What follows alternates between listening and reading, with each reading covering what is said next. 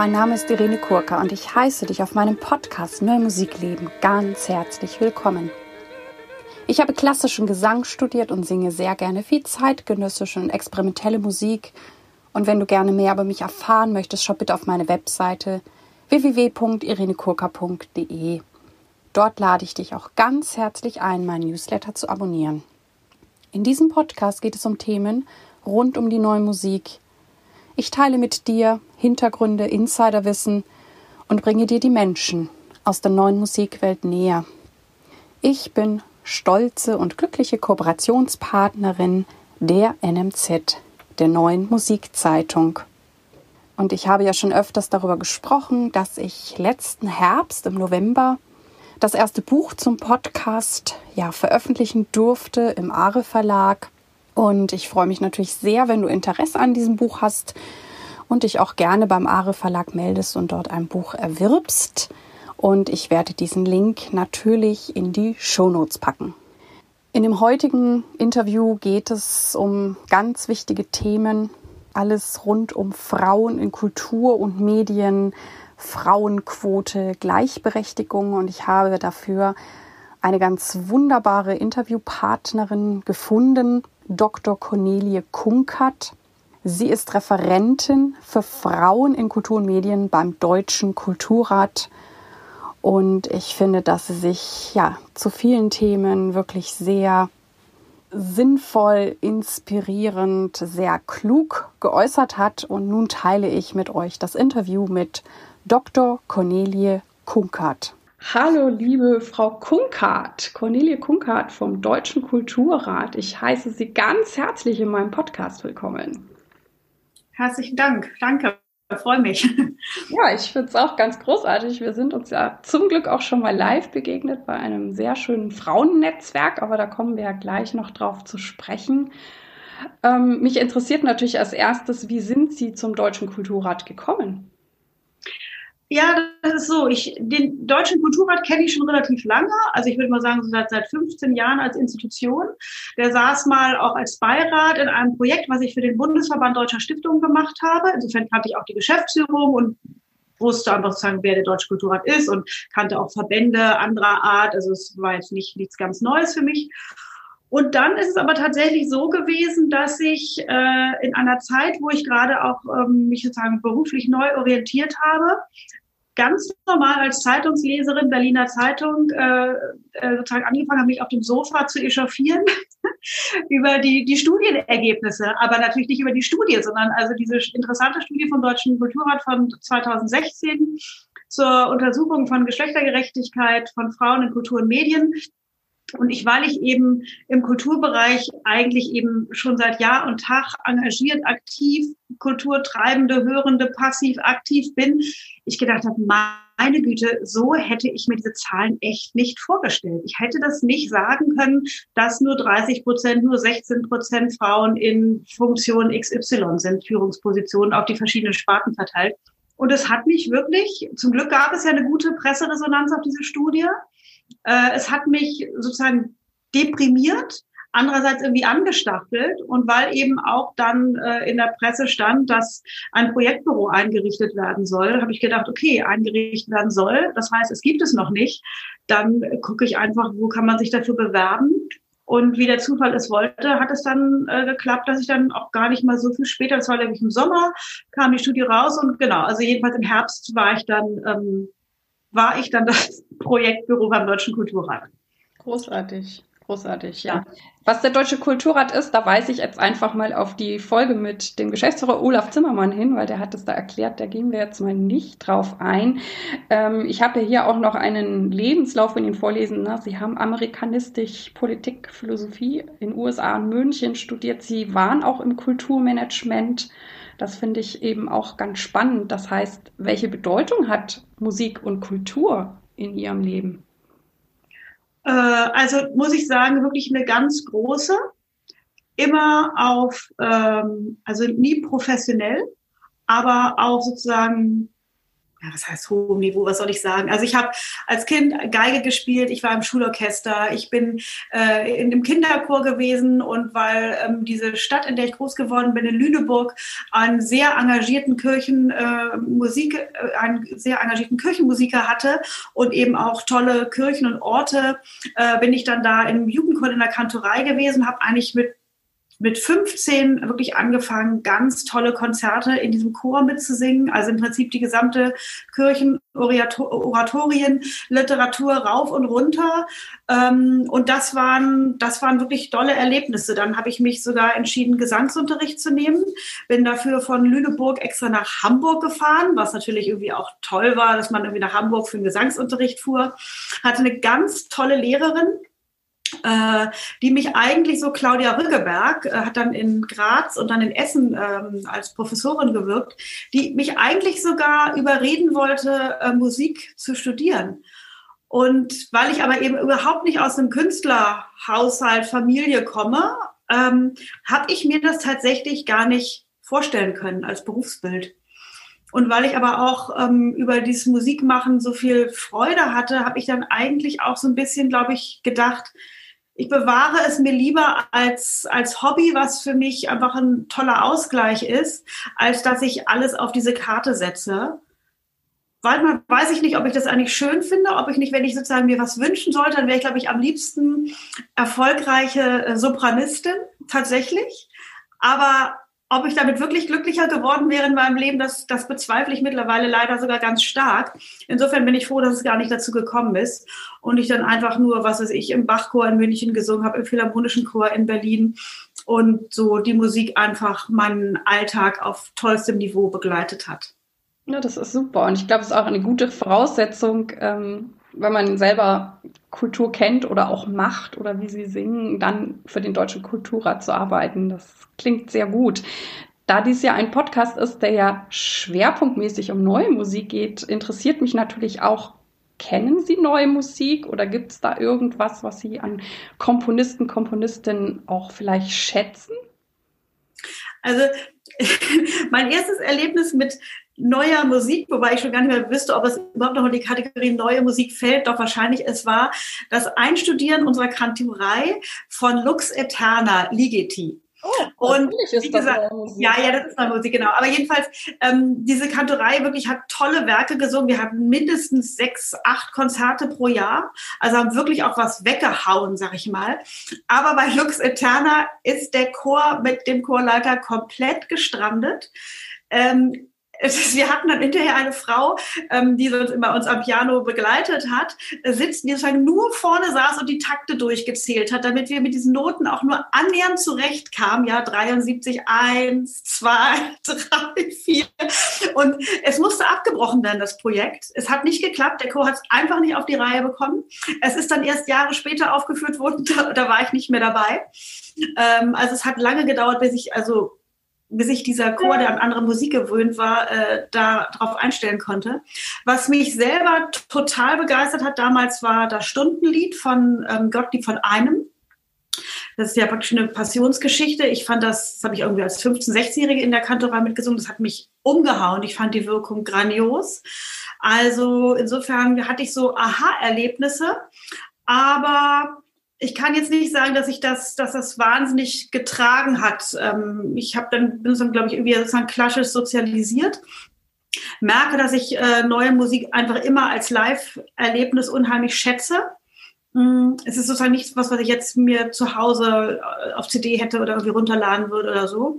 Ich bin zum Glück äh, befreundet über die Kinder mit der äh, Rebecca Saunders und äh, war dann auch bei der Verleihung des, des äh, Ernst und Siemens Preises, den sie ja von zwei, vor zwei Jahren bekommen hat. Und das hat mir wahnsinnig gefallen und auch geholfen. Ich kannte natürlich ihre Stücke, weil ich, was weiß ich, in Aufführung mit Sascha Walz war, die sie vertont hatte und habe das, also habe das sozusagen mehr so unterbewusst so verfolgt. Und dann bei dieser Preisverleihung war es so toll, weil ähm, es wurden tolle Reden auf sie gehalten von Musikern, mit denen sie eben zusammengearbeitet hat. Und dann ist mir auch in ihrer Replik darauf und dann der, der Aufführung zentraler Werke von ihr bei dieser Preisverleihung ist mir so vieles einfach nochmal so bewusst geworden und ich habe das irgendwie besser verstanden, wie sie komponiert, wieso. Und weil ich sie ja als Privatperson kenne und als Typ, hat es dann irgendwie ein rundes Bild gegeben. Und so merke ich, dass ich, ähm, wenn, sag mal, noch so Ereignisse, Erklärungen oder was drumherum sind, dass ich das dann richtig genieße und als was sehr Besonderes empfinde ähm, und es sozusagen nicht irgendwas ist, was bei mir nebenher läuft. Also ähm, im Mentoring-Programm zum Beispiel im Deutschen Kulturrat haben wir auch die Carola Braukhold als Mentorin gleich in der ersten Runde gehabt. Da habe ich mich natürlich auch ein bisschen mit ihr auseinandergesetzt. Sie hat eine ganz tolle Mentee, äh, Sian Zhao, bei der ich auch dann bei, bei Performances oder bei einer Performance war, ähm, was ich stark fand. Also ich, ich, ich mag das eigentlich dann gerne, wenn es sozusagen ähm, bisschen mehr ist als einfach nur hören und dabei sein. Also es muss eigentlich schon live sein und ähm, wenn ich dann noch mit Komponistinnen oder sowas sozusagen noch, noch mich mehr verbinde, dann, dann gibt es richtig Schwingung und ich genieße das sehr. Das ist sehr schön zu hören, weil mich das auch so jetzt in der Arbeit meines Podcasts unterstützt, wo ich ja auch immer so die, ich sage immer, die Menschen hinter dem Komponist, Komponistin näher bringe. Und das ist auch das, was meine, also ich habe ja Hörer, die auch aus dem Musikbereich sind, aber ich habe ja auch Laienhörer tatsächlich und die finden dann darüber auch den Zugang zu dieser neuen Musik, weil sie irgendwie mit dem Komponisten connecten oder irgendwas, was der über Zeitmanagement oder so gesagt hat, cool finden und dann sagen die, ja, ich bin tatsächlich mal in ein Konzert gegangen und ich glaube auch, dass das so ein, so ein Weg ist, also auch die Künstler oder gerade vielleicht, wenn man vermeintlich schwierige Musik macht, ähm, näher zu bringen. Genau. Ja, und ich finde auch, ja. ich finde auch schön, ich unterbreche Sie gerade, ich finde es auch schön, ähm, einfach auch bei den Aufführungen live dabei zu sein, weil es ja zum Teil auch Instrumente oder eben auch gar nicht mehr Instrumente sind, die da zum Einsatz kommen. Ähm, das zu sehen oder auch eben die Interpreten dann in der Interaktion, das ist einfach, ähm, also das, das hilft auch, finde ich, bei dem Verständnis dann, weil es eben nicht in Schubladen fällt, sondern weil man ja auch sehr viel wacher sein muss oder möchte eigentlich, um das auch ähm, wirklich in allen Facetten mitzukriegen, finde ich das immer als Live-Erlebnis dann immer total schön. Kann ich auch immer nur empfehlen. Ich sage auch immer, dass es ja häufig in der neuen Musik auch was zu sehen gibt, ne? dass dann die Pianisten irgendwie im Klavier rumkrabbeln oder so. Also ich ja. setze oft auch Hörer, wo ich weiß, oder Freunde, die haben noch nicht so viel gehört, auch gerne weit nach vorne und dann ist es oft ähm, ganz spannend, genau. Genau, Sie machen ja eben jetzt die, die Arbeit für, für Frauen und Gleichberechtigung im Deutschen Kulturrat. Wie sieht Ihre Arbeit da aus? Was machen Sie da? Also ich mache äh, zum Glück verschiedene Dinge. Äh, es ist äh, sehr, sehr abwechslungsreich. Es begann eigentlich damit, dass ich ähm, ein Mentoring-Programm für Frauen, die eben in Führungspositionen wollen oder auch schon in Ansätzen sind, aber eben äh, wissen, sie sind gut und sie wollen auch entsprechend äh, hoch hinaus. Ähm, äh, ein, ein, ein Mentoring-Programm konzipiert habe und dann eben auch umsetze, jetzt Runde für Runde. Wir sind jetzt schon bei knapp 100 Tandems.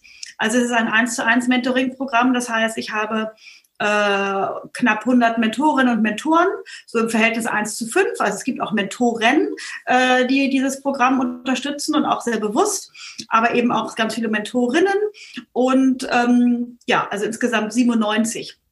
Und die werden eben Runde für Runde ähm, händisch gematcht. Also das ist sozusagen äh, wirklich auch ein, ein Prozess, der, der betreuungsintensiv ist, der wahnsinnig Spaß macht. Es fängt damit an, dass, sag ich mal, auf eine Ausschreibung von 20, 25, 30 Mentorinnen oder Mentoren ähm, mich oft 200 bis, bis 350 Bewerbungen erwarten. Das heißt, man hat sehr viel, sehr viel zu durchzugucken, zu überlegen, was passt zusammen. Da gibt es auch so einen Matching-Prozess durch, durch Profilbögen, die beide Seiten ausfüllen, dass man da so nicht im Dunkeln tappt. Im Endeffekt ist es dann die Entscheidung der Mentorinnen und Mentoren für die Mentee, weil ich es ganz wichtig finde, dass ich die Mentorin und die Mentee, äh, Mentorin auch eben für die Mentee begeistern kann und die, die Person als Herausforderung empfindet und die sozusagen einen Reiz auf sie ausübt damit einfach die beiderseitige Lust an diesem Mentoring-Prozess ähm, irgendwie nochmal besser gewährleistet ist. Ja, also das ist die, die eine Sache. Das ist jetzt, also bin ich in der vierten Runde. Die vierte Runde läuft gerade. Und es ist eben nicht nur Runde für Runde, sondern es wächst damit ja auch die Gruppe derer, die durch sind mit dem Programm, die ich aber immer noch mal in Veranstaltungen einbinde. Also es gibt eine starke Alumni-Arbeit. Wir haben einen Stammtisch, für den irgendwie äh, ich versuche auch andere Frauen an Land zu ziehen, die vielleicht aus ihren Projekten berichten oder aus ihrer Arbeit oder aus ihrer Führungsrealität. Ähm, also so, da, da gibt es ganz viel ganz viel Kommunikation und Organisationstätigkeit und Betreuung, die da sozusagen geleistet werden muss, die aber auch riesen Spaß macht. Äh, dann gehört zu meinem Projekt auch, dass ich ab und an, das heißt, sag ich mal, einmal oder alle anderthalb Jahre ein Dossier äh, konzipieren kann und dann auch sozusagen mit sozusagen Interviews, die da drin sind, führe oder die Artikel mit ähm, aussuche, wer, wer die schreiben könnte, zu eher feuilletonistischen Oberthemen aus dem Bereich Geschlechtergerechtigkeit. Also sowas wie Älter werden als Kulturschaffende war ein Dossiertitel wo es eben darum geht, wie empfinden Männer oder auch Frauen das älter werden als Kulturschaffende, also sag ich mal als Regisseur, äh, als Regisseur oder als Tänzerin, als Kabarettistin oder als äh, Kulturmanager. Also gibt es da sozusagen unterschiedliche ähm, Konzeptionen von sich als Person, die älter wird und wie ist die Rezeption von außen. Also ist sozusagen der Galerist der, der irgendwie über 60 ist, irgendwie jemand, den man vernachlässigen kann, weil er irgendwie oldschool ist? Oder ist der eigentlich erst gerade richtig herangereift? Und wie ist das im Gegensatz dazu mit einer Tänzerin, die älter wird? Ja, also ich meine, es klar liegt auf der Hand, dass es unterschiedlich ist, aber dass es ja auch eben sehr viel mit der Perspektive zu tun hat, die von außen an die Personen herangetragen wird. Ein anderes Thema war das Thema Doppelspitzen, weil es ja auch gerade so ähm, relativ nicht in aller Munde ist, aber sag ich mal, als, Führungs, äh, als Führungsart ähm, populärer wird und mehr gelebt wird und wie verhalten sich dann weibliche Doppelspitzen zu männlichen Doppelspitzen oder gemischten Doppelspitzen, gibt es da Spezifika. So, das natürlich immer, immer im Bereich Kultur und, und Medien. Ähm, dann geht es auch darum, dass ich äh, andere Frauennetzwerke miteinander äh, in Verbindung bringe, dass wir da in Austausch treten, dass ich das sozusagen koordiniere, weil ich natürlich von meiner beim Deutschen Kulturrat ansässig ist, einen ganz guten Überblick habe über die verschiedenen Kultursparten. Und ich sag mal, äh, Frauennetzwerke, die im Bücherbereich, also gibt es zum Beispiel Bücherfrauen, die seit den 80er Jahren aktiv sind, für Geschlechtergerechtigkeit äh, sich einsetzen im, im, im Buchbereich. Ähm, vielleicht von den Digital Media Women noch gar nichts wissen, weil die erst seit 2004 am Start sind, ganz anders arbeiten, aber ja etliche ähm, Themen sich extrem überschneiden und es dann eben auch interessant zu sehen ist, wie gehen die unterschiedlichen Generationen von Frauennetzwerken mit dieser Arbeit an Geschlechtergerechtigkeit um, was haben sie für Erfahrungen, wo gibt es Erfolge, wo kann man sich auch mal zusammentun, dass da sozusagen auch ein bisschen Synergien entstehen, denn im Prinzip sind diese ganzen Arbeiten alle ehrenamtlich von Frauen, die, sag ich mal, ja nicht gerade äh, irgendwie im Geld schwimmen, sondern eher, ich will nicht allen nahelegen, dass sie prekär arbeiten, aber die Wahrscheinlichkeit ist größer als andersherum. Und dann noch diese ehrenamtliche Arbeit zu leisten, das ist ganz gut, wenn man das ein bisschen dann auch unterstützen kann. Ähm, dann geht es mir auch immer darum, darüber haben wir uns ja auch kennengelernt, dass ich eben interessante Frauen oder auch Frauenthemen, Geschlechtergerechtigkeit äh, in der Zeitung des Deutschen Kulturrates, Politik und, und, und Kultur porträtiere, Interviews führe, äh, sozusagen auch da das Thema so ein bisschen wach halte. Ähm, und dann, ähm, ja, damit etabliert sich sozusagen dass dieses Projektbüro als Anlauf- und Beratungsstelle für das Thema Geschlechtergerechtigkeit. Und das war eben auch so Idee, ähm, als es eben ins Leben gerufen wurde, also sowohl von der BKM als auch vom Deutschen Kulturrat, dass das eben so die Aufgabe dieses, dieses, dieses Büros wäre. Mhm. Und im Herbst habe ich dann noch, das war noch toll oder sehr interessant und auch herausfordernd. Ähm, es gab ja die deutsche EU-Ratspräsidentschaft und auch in diesem, in diesem halben Jahr wurde das Thema Geschlechtergerechtigkeit im Kultur- und Medienbereich sehr stark auf EU-Ebene diskutiert. Ähm, es gab dann auch eine Ratsschlussfolgerung und äh, da ging es eben darum, dieses Thema nochmal europaweit ähm, zu diskutieren und Protagonisten, die sich europaweit oder Protagonistinnen, die sich europaweit in Netzwerken oder in Best-Practice-Beispielen für dieses Thema verdient machen, deren Perspektiven ähm, publik zu machen und sich davon vielleicht auch so ein bisschen was abzuschneiden, dass man eben, wie gesagt, nicht überall immer wieder das Rad neu erfindet, sondern auch einfach mal darauf horcht, was, was zeigt eigentlich Wirkung und was nicht und wo muss man weiterarbeiten. Ja, das sind ja, ja ganz vielseitige Sachen. Das heißt, ähm, ich, ich kann wahrscheinlich auch ganz viel nachlesen, vermute ich, auf Ihrer Webseite. Dann kann, haben Sie ja ein, eine Publikation, die ich äh, erwerben oder abonnieren kann. Vielleicht können Sie genau. noch mal kurz was dazu sagen. Ja, also ich würde sagen, ähm, auf der Website könnte wahrscheinlich noch mehr sein, was, die, was von der Arbeit berichtet. Das ist so ein bisschen, weil ich eben im Prinzip dieses Büro ja alleine bestreite. Äh, da da, da gäbe es auch noch mehr zu tun, aber alle Interviews, alle ähm, Publikationen, die auch der Deutsche Kulturrat gemacht hat, also es gibt ja immer wieder auch neue Studien vom Deutschen Kulturrat. Ähm, auch jetzt ist vor zwei Jahren noch, äh, im, im Sommer ja noch mal eine rausgekommen äh, zum Arbeitsmarkt, äh, wo eben sozusagen der Kultur- und Medienbereich als Arbeitsmarkt aufgeblättert wird und dann ähm, geschaut wird, wo bewegen sich da die Männer, wo die Frauen, in welchen, mit welchem Gender Pay Gap oder auch gerade nicht und, und wie ist das sozusagen aufgeteilt. Das ist eine sehr detaillierte Studie. Das ist alles äh, auf der Website sozusagen nachzuvollziehen, auch wie das Mentoring-Programm funktioniert, wann die nächsten Ausschreibungstermine sind. Ähm, ja, das ist dort eigentlich eigentlich relativ übersichtlich dargestellt. Aber diese, sage ich mal, diese Netzwerkarbeit, die so stattfindet, das ist natürlich etwas, was man auch jetzt nicht verschriftlichen kann und nicht verschriftlichen will. Ähm, es sind die Namen unserer Mentorinnen und Mentoren ähm, auch ähm, äh, sozusagen dokumentiert. Aber die tragen wir jetzt, sage ich mal, auch nicht so wahnsinnig nach außen. Das könnte man vielleicht noch mal stärker machen.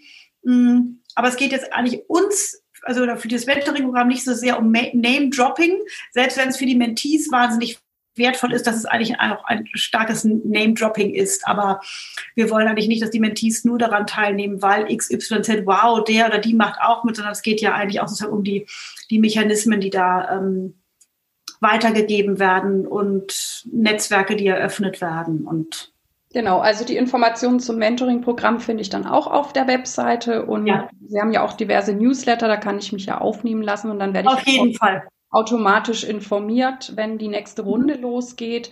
Ich genau, im März geht die wahrscheinlich los. Okay. Und ich meine, dass ich, ich glaube, das war in der aktuellen Ausgabe der NMZ, waren, glaube ich, auch Berichte von, von, von dieser Arbeit, von diesem Mentoring-Programm, meine ich, dass da zwei Mentees was berichtet haben. Ja, die, zum Beispiel diese persönlichen ähm, so Reflexionen des Mentorings, einmal von einer Mentee und einmal von einer Mentorin, das ist zum Beispiel auch auf der Webseite nochmal nachzulesen. Das hatten wir anlässlich einer Veranstaltung, wo wir uns als große Runde getroffen haben und wir mit 80 ehemaligen und, und gerade beteiligten Mentorinnen und Mentees. Hm, das war sozusagen so eine kleine Rede, die die gehalten haben, aber eben mehr so als Reflexion sehr subjektiv auch gehalten. Es kann ja auch nur subjektiv sein, man kann nicht für 80 sprechen, wie das Mentoring funktioniert. Ähm, aber das war sehr schön. Das gibt eigentlich, glaube ich, so ein ganz gutes Stimmungsbild wieder, wie individuell auch diese Prozesse verlaufen. Denn das ist mir ganz wichtig. Es ist extrem niedrigschwellig organisiert. Das heißt, also weder die Mentoren noch die Mentees müssen über viele Stöckchen springen. Sobald das Tandem sich gefunden hat, sind die im besten Sinne ähm, sich selbst überlassen. Das heißt, ob die sich dreimal hintereinander irgendwie Tage miteinander verbringen äh, oder ob die sich äh, am liebsten irgendwie jeden zweiten Mittwoch im Monat äh, auf ein Glas Rotwein ähm, sozusagen am äh, per Zoom verabreden, das ist sozusagen, das können die alle halten, wie sie wollen. Je nachdem, ob es eher Themen zu besprechen gibt oder ob es wichtiger ist, den Alltag der anderen Person äh, zu begleiten, sich da was abzugucken, bei Sitzungen dabei zu sein äh, oder Mitarbeiterführung kennenzulernen oder Kulturmanagement, ähm, Qualität, äh, sozusagen Arbeitsweisen äh, besser zu durchdringen. Das, da macht jedes mit Tandem sozusagen das, was es möchte. Ich denke, Sie haben jetzt alle Bereiche auch schon aufgeführt, wo sich Frau zu Ihnen wenden kann, was sie eben vom Kulturrat, vom Deutschen Kulturrat mitnehmen kann es gibt ja auch diese, diese Frauenquote, die gibt es ja auch mittlerweile im Kulturbereich und für Komponistinnen und so weiter. Ähm, was ist da Ihre Meinung? Ist die notwendig? Brauchen wir diese Frauenquote? Also ähm, diese Frauenquote ist sozusagen natürlich schwierig als Formulierung, weil die Quote könnte ja überall auch unterschiedlich ausdifferenziert sein. Was ich mittlerweile sagen würde, ist, ich bin in jedem Falle grundsätzlich auch für Quoten. Da, wo man sie, also wo man sie sozusagen auch punktgenau ansetzen kann. Und ehrlich gesagt auch immer nur dann, wenn man sie auch wirklich als verbindlich ähm, sozusagen, also ich würde mit dem Begriff Quote immer nur dann hantieren, wenn ich ihn wirklich verbindlich auch einfordere. Weil ich glaube, dass ähm, es leider Gottes sich sonst nicht schnell genug genug ändern wird. Für meinen Dafürhalten ähm, sind viele Zahlen auf dem Tisch, die es die zeigen, dass das dass, ähm, sich nicht genug in den letzten Jahren entwickelt hat. Es geht vielleicht bei vielen Sachen immer noch mal Mühe jetzt irgendwie sozusagen in, in bessere Richtungen, aber grundsätzlich würde ich sagen, obwohl ich eigentlich ein liberaler Mensch bin, der kein Regelfanat oder keine Regelfanatikerin ist, äh, glaube ich, dass wir, dass wir nicht umhin kommen. Gerade in Bereichen, wo die Quoten noch nicht einmal 30 Prozent betragen, weil es einfach ähm, auch Erfahrungen aus der Soziologie sind, dass überall da, wo sich eine Gruppe unter dieser 30-Prozent-Marke befindet, sie einfach nicht mehr als sozusagen normaler Teil der Gruppe wahrgenommen wird, sondern dann ist es eben eben nur noch immer sozusagen die Frau, die jetzt wieder mit ihrem Thema um die Ecke kommt. Also es geht dann gar nicht mehr äh, in, in Gremien oder sowas ist man dann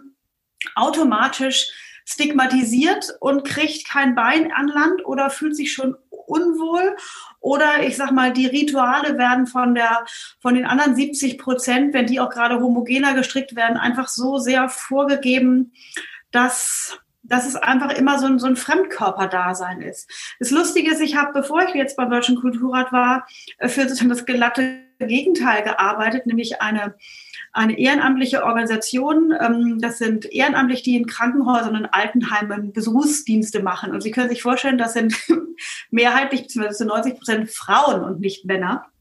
Das heißt, es war eine Organisation von 10.000 10 ehrenamtlich bundesweit. Ja, glauben Sie doch nicht, dass da ein Mann in Führungsposition ist. Wenn die Frauen diese Arbeit so dominieren, natürlich gab es Männer in Gruppen, aber die werden doch dann nicht der Gruppenleiter oder die werden doch dann nicht die Repräsentativ der Repräsentant für Rheinland-Pfalz. Nein, es sind, wenn eben diese noch nicht mal 30 Prozent äh, von Männern ausgewiesen sind, da, da wird kein einziger, kriegt kein einziger eine Führungsposition. Weil alleine jedes Meeting mit äh, Gesprächen über die Enkelkinder beginnt und er vielleicht gar nicht mehr weiß, wie seine Enkelkinder heißen, ob die gerade in der dritten oder fünften Klasse sind. Das sind andere Rituale wie Gruppentreffen beginnen. Und die sind eben, wenn es 70 oder 80 Prozent Männer sind, beginnen die, ich will jetzt nicht gleich mit Fußball um die Ecke kommen, aber die beginnen mit anderen Ritualen, wo man dann irgendwie ein bisschen wie Pik 7 daneben steht. Und äh, ja, und deshalb glaube ich, dass, ähm, dass wenn es wirklich zu einer Gewöhnung werden soll, dass Männer und Frauen gleichberechtigt sind, man zu anderen Verhältnissen Verhältniszahlen auch wirklich kommen muss, weil es sonst gar nicht gelebt werden kann und schon gar nicht mit einer Natürlichkeit.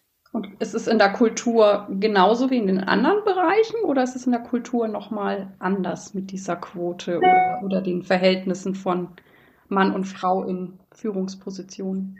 Ja, also das war eigentlich das, was ich eingangs sagte, dass mich diese, diese, diese, ähm, diese ähm, Ergebnisse der Studie von, von 2016 eben schockiert haben, weil ich eben nicht gedacht habe, dass nicht einmal 30 Prozent Regisseurinnen an äh, deutschen Theatern auf der grüne, grünen großen Bühne inszenieren oder dass tatsächlich der äh, Anteil von Komponistinnen noch nicht mal bei 12 Prozent liegt oder bei den Jazzmusikerinnen, um jetzt mal so die, die, ähm, die größten Schlusslichter vielleicht sozusagen zu benennen, äh, bei 17 Prozent äh, nur sind, obwohl man ja weiß, was das hat nichts ja mit Musikalität am Instrument zu tun, aber es geht eben einfach sozusagen, es ist einfach so ungewohnt offenbar, eine Saxophonistin in der Jazzband äh, zu sehen, dass die sich alleine wahrscheinlich schon vom, vom ersten Moment an unwohl fühlt. Ich war in Schloss Elmau, europäisches Jazzfestival ja, wir haben vier Tage jeweils zwei Konzerte gesehen. Wie viele Frauen habe ich auf der Bühne gesehen von was insgesamt ja mindestens 60 Musikern und Musikerinnen? Drei. Und was haben sie gemacht? Sie haben gesungen. Es war eine dann noch am Klavier. Ja, das ist das Europäische Jazzfestival in Schloss Elmau. Entschuldigung. Ähm, also das, das muss ich doch nicht toll finden als, als, als äh, Besucherin eines, eines solchen Festivals. Da, da, da sehe ich zu wenig. Und das Schöne war, dass tatsächlich äh, letzten Konzert der, der Lied, ähm, der, der, der, der, der Typ, der die, die Band geleitet hat, äh, gesagt hat, er möchte jetzt doch mal etwas sagen, was jetzt vielleicht irgendwie unverhofft käme. Er würde sich doch sehr freuen, wenn in den nächsten Jahren mehr weibliche Musikerinnen auch bei so einem Jazzfestival vertreten wären. Er wisse, wovon er spricht, denn seine Freundin sei Jazzmusikerin. Und seit er wisse, wie, obwohl sie eigentlich gleich gestartet seien, seine Karriere komplett anders verlaufen sei als ihre, ohne dass es dafür äußere äh, sozusagen Gründe, objektive Gründe gäbe, wüsste er genau, wovon er spricht und dafür würde er sich äh, gerne stark machen wollen. Und das fand ich wirklich toll. Ich habe den hinterher zum Glück in der Regionalbahn getroffen, mich noch mal länger mit ihm unterhalten, als es also von Schloss Elmau irgendwie sozusagen wieder die Zivilisation zurückging. Äh, das war toll. Und ja, seine Mutter war, war ähm, Opernsängerin. Die hat mit 32 den, den Beruf an den Nagel gehängt und ist äh, Psychotherapeutin geworden, weil sie es einfach satt war. Sie hatte keine Lust mehr, entweder angebaggert zu werden oder ähm, äh, sozusagen ihren Job nicht ausüben zu können. Ja, es ist großartig, wenn, wenn Männer sich so verhalten, weil ich glaube, die, die geben natürlich auch viel vor, weil es ja noch so viele Männer gibt, die vielleicht das, das anders sehen. Ähm, und wo, wo sollte man jetzt ansetzen? Also, dass wir zu einer größeren Gleichberechtigung zwischen Mann und Frau oder auch, ich nenne es mal auch in Arbeiten auf Augenhöhe kommen? Also ich glaube, das Arbeiten auf Augenhöhe wird erst dann kommen, wenn es, wenn gemischte Teams und das heißt, es ist ja auch nicht nur Männer und Frauen, das ist ja auch Generationen, das sind natürlich auch Nationalitäten, aber wenn sozusagen gemischte Teams wirklich gelebte Realität sind, weil dann macht sich auch über dieses Thema zum Glück gar keiner mehr Gedanken, weil es einfach ganz normal ist. Ich meine, in jedem Lehrerkollegium geht es doch nicht darum, ob ist das jetzt eine Frau oder ist ein Mann. Es sind halt Lehrer und Lehrerinnen und die machen ihren Job und hoffentlich gut. Und äh, da, da geht es um dieses Thema nicht mehr. Aber ähm, und deshalb eben diese 30 Prozent was unter dieser 30-Prozent-Marke rumkrebst, äh, wird, kein, wird nicht zu einem Selbstverständnis kommen. Und ich denke, ja, was man machen kann, ist, dass man, also ich sage mal, ich finde alternierende Preisverleihungen, finde ich vollkommen in Ordnung, dass man einfach sagt, wir möchten ab jetzt diesen, diesen Preis im Wechsel vergeben. Und dann ist man vielleicht auch in zehn Jahren so, so, so weit und, und weiß, man braucht das gar nicht mehr oder hat dann andere Kriterien, die man äh, erfüllen möchte, ja, oder, oder andere ähm, Gruppen, wo man sagt, da, da müssen wir irgendwie nochmal stärker gucken. Ähm, ich sage mal auch so, wie jetzt die, ähm, dass das Theatertreffen äh, mit dieser 50-Prozent-Quote ist ja leider beim letzten Mal dann in den Online-Bereich gefallen, also konnte nicht zur Aufführung kommen, weil es wegen Corona nicht stattfinden konnte, die Aufführung. Aber was ich aus den Jurys weiß von der Geschäftsführerin, es es hat wunderbar funktioniert. Und das, was hinten rausgekommen ist, ist nicht im Ansatz, dass man sagen muss, naja, aber also muss man schon sagen, also zu den Jahrgängen davor, also ob diese Inszenierungen jetzt wirklich zu den zehn Besten gehören. Nein, das Thema ist sogar übererfüllt worden. Sie hat dann hinterher, glaube ich, sechs ähm, Stücke von, von Regisseurinnen und, und nur vier von Regisseuren. Und es ist, es ist kein Abbruch in der Qualität. Also dieses Argument, was dann so oft angeführt wird, das, das bewahrheitet sich nicht. Und ich glaube, wenn man einfach mit einer Quote noch bei manchen Sachen einfach mal lebt, wird man sehen, es ist, es tut auch nicht weh.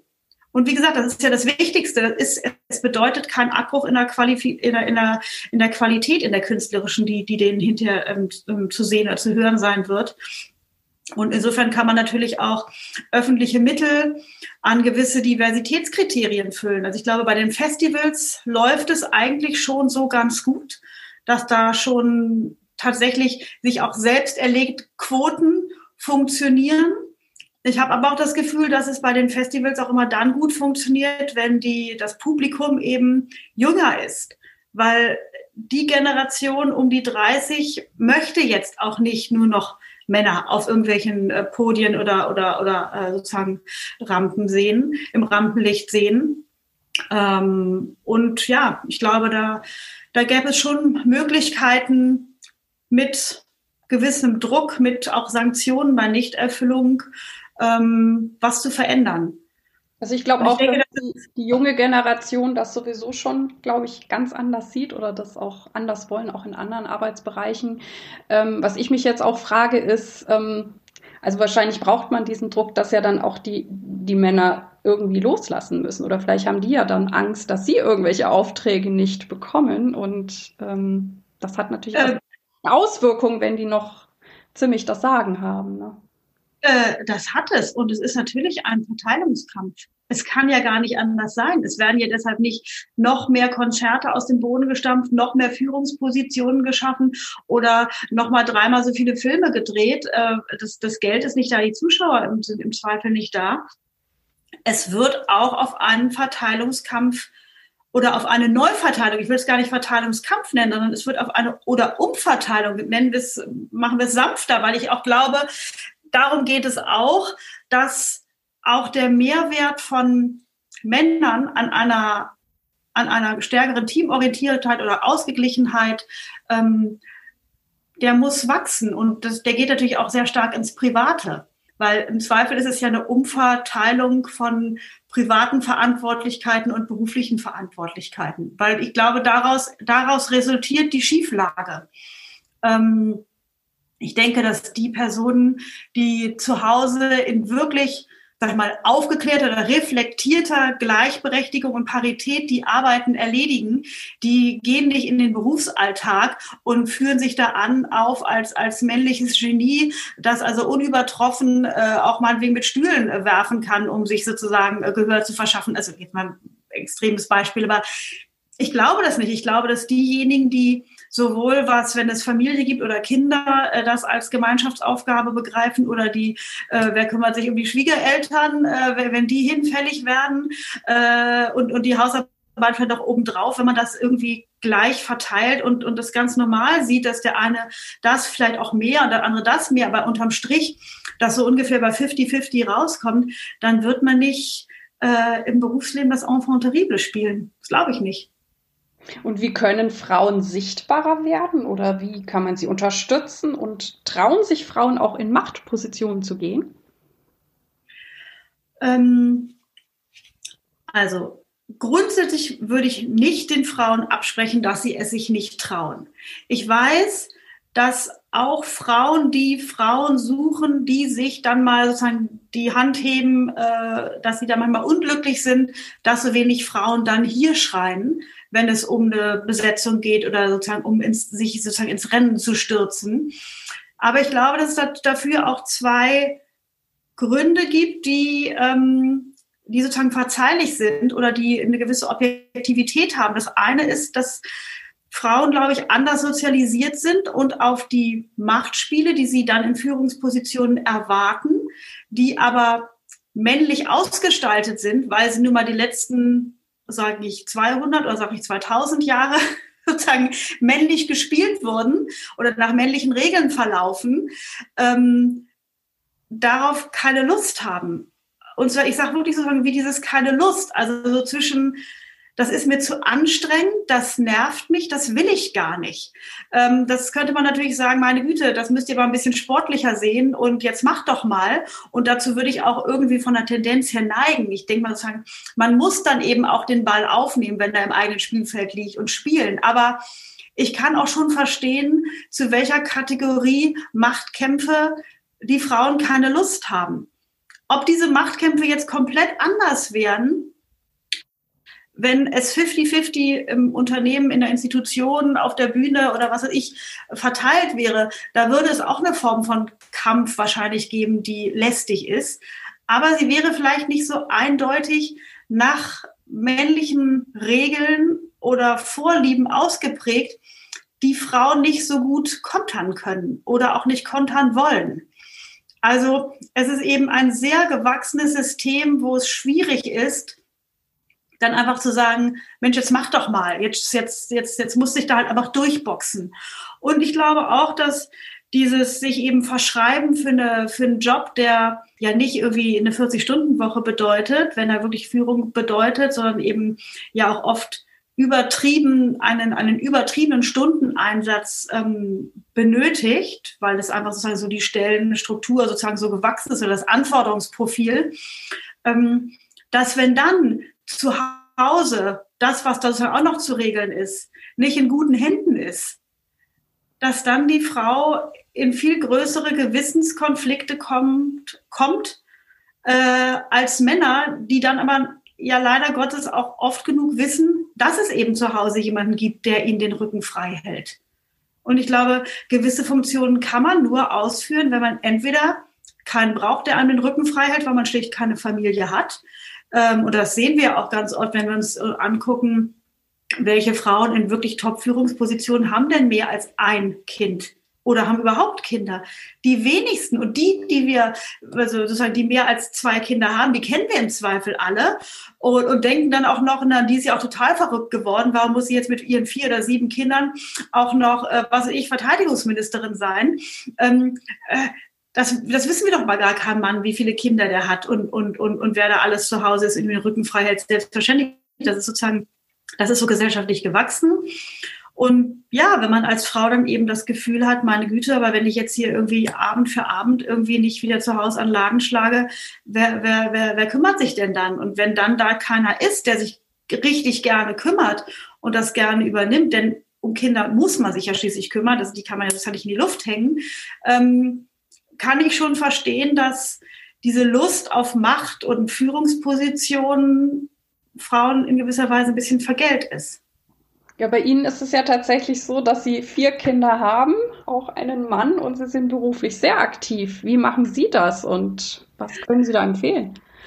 Also, ja, also ich habe, wie gesagt, ich habe vier Kinder, vier Mädchen, passt vielleicht zum Profil äh, des Themas Geschlechtergerechtigkeit. Die sind jetzt zum Glück zwischen, was heißt zum Glück, das war ja auch früher schön, aber sie sind eben jetzt zwischen 15, äh, zwischen 16 und, und 24, also äh, ich habe eben noch ein Kind, die zur Schule geht, die anderen sind auch nicht mehr zu Hause, auch nicht mehr in Berlin. Mm, äh, ja, also ich meine, ich hatte Zeiten, ja klar, da war ich mit vier kleinen Kindern, das war schon, das war schon heftig. Ähm, dass es überhaupt dazu gekommen ist, liegt, glaube ich, daran, dass die erste äh, mir in die Promotion gerutscht ist und ich unheimliche Sorge hatte, dass ich die Promotion nicht schaffe. Und als ich dann die Promotion fertig hatte, hatte ich sogar schon die zweite.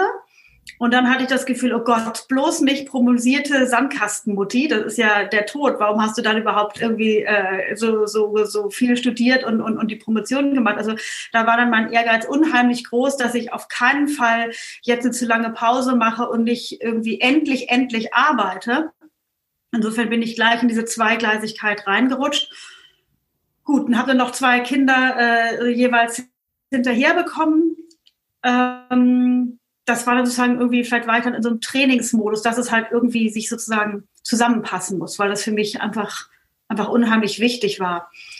Ähm, ich muss aber auch sagen, ich bin nicht in einer aufreibenden Führungsposition. Das kann ich, kann, also das wäre, das wäre höchst übertrieben, wenn ich das von mir behaupten würde. Ähm, und da hätte ich, wäre ich vielleicht auch noch mal, noch mal stärker ins Schleudern gekommen. Ähm, also ich bin mit meinem Mann seit 30 Jahren verheiratet und ähm, oder fast seit 30 Jahren verheiratet. Ähm, also das heißt, das hat immer sehr gut geklappt, aber mein, mein Mann ist äh, selbstständig tätig. Das heißt, der ist jetzt auch nicht in dem Sinne, würde ich ihn jetzt nicht als Hausmann bezeichnen. Das wäre auch glatt gelogen. Ähm, und ja, insofern haben wir uns dann äh, sozusagen so, so geguckt, wie wir es auch arrangieren konnten mit Bordmitteln oder dass man zumindest eine Haushaltshilfe hat und nicht noch nach Hause kommt und denkt, oh Gott, jetzt will ich auch noch äh, Lebensmittel einkaufen und noch, noch die Wäsche machen müssen, weil gewisse Sachen muss man sich dann mit vier Kindern und beider Berufstätigkeit, die muss man sich vom Leibe halten, weil es, es ist, es, man kann nicht, es ist nicht die Quadratur des Preise, Kreises, die man hinkriegt, also keiner. Und insofern, ähm, muss man irgendwie einfach gucken, wie man sich Unterstützung holt oder wie man die Sachen dann arrangiert. Ist aber zum Beispiel auch so, ich bin bewusst in Mitte mit Kindern, also in Berlin Mitte mit Kindern wohnen geblieben, weil ich dachte, wenn ich jetzt auch noch aus irgendeinem Außenbezirk reinfahre, dann kann ich nicht berufstätig sein. Ich, ich kann sozusagen, ich stehe auf, bringe sozusagen mit dem Fahrrad die Kinder beim Kindergarten vorbei und sitze fünf Minuten später am, am Schreibtisch. Alles andere wäre der Horror gewesen. Also, also Organisation scheint sehr wichtig. Und ich habe aber auch schon manchmal von, von Müttern oder auch, auch Vätern gehört, dass natürlich einerseits ne, die Kinder auch Aufmerksamkeit und Zeit bekommen, aber dass sie dadurch mit der Zeit, die ihnen dann sozusagen verbleibt für ihre Arbeit, dass sie viel fokussierter rangehen und manchmal sogar dann mehr schaffen oder auch manche vielleicht sogar auch insofern motiviert sind, weil sie es ja, also weil sie ja auch vielleicht das Geld für die Familie, für die Kinder verdienen.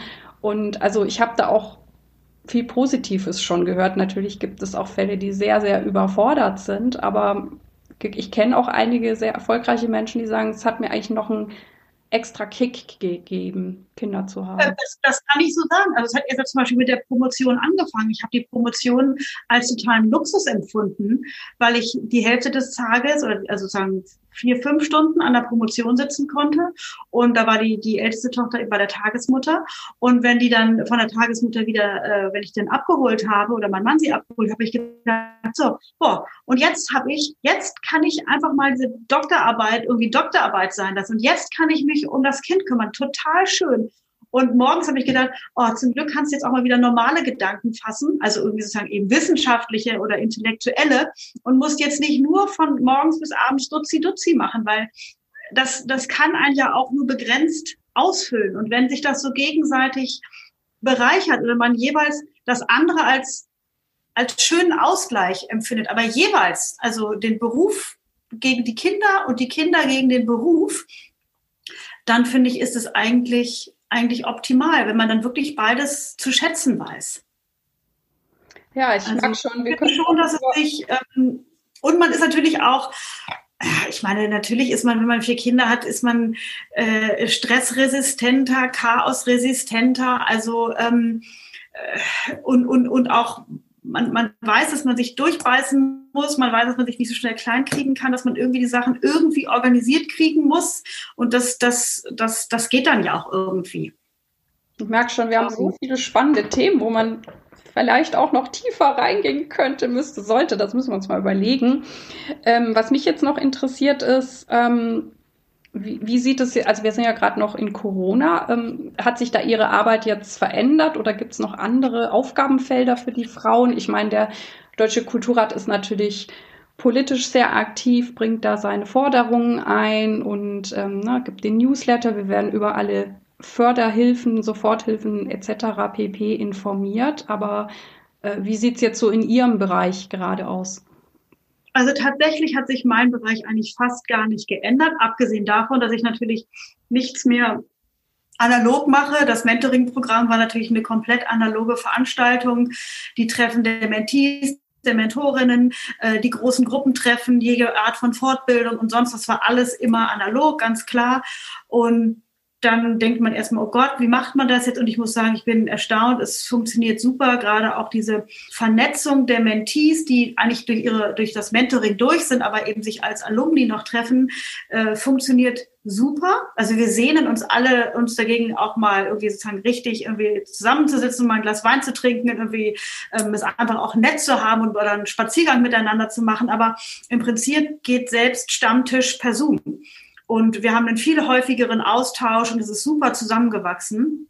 Äh, der Deutsche Kulturrat, das haben Sie schon ganz richtig gesagt, also sprich die Geschäftsführung, die sind mit dem Lockdown im Prinzip in dem Corona-Thema äh, tagtäglich beschäftigt und für die hat sich das Arbeitspensum also nochmal auf jeden Fall gesteigert. Äh, das ist, das ist, das ist ganz, ganz klar. In meinem Bereich geht es halt dann höchstens darum, äh, Studien auch zu verbreiten oder mit, mit sich anzugucken, wie durch die, durch das Homeoffice, sage ich mal, dann wiederum die Verantwortlichkeiten im Privaten stärker den Frauen übertragen werden. Das ist natürlich eine Entwicklung, die unheimlich schade ist, weil ich finde, mit Corona, ich finde dieses, das Ganze ein, ein absolutes Desaster und ganz tragisch für, für viele Generationen, für manche stärker, für manche weniger. Also ich will das Thema Corona überhaupt gar nicht mit so viel Positivem versehen, weil ich das unterm Strich gar nicht so sehe im Verhältnis.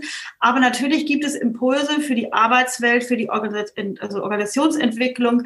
Da gibt es viele positive Dinge, die man wirklich auch in Nach-Corona-Zeiten sicherlich so beibehalten wird, weil es wirklich gut funktioniert. Und ich finde es deshalb eigentlich umso bitterer, dass eben das Homeoffice, was ja eigentlich auch viele positive Seiten hat, dann aber jetzt irgendwie speziell den Frauen auf die Füße fällt. Das finde ich extrem bitter. Und ich muss auch sagen, aus meiner eigenen Erfahrung, ich bin kein großer Fan vom Homeoffice.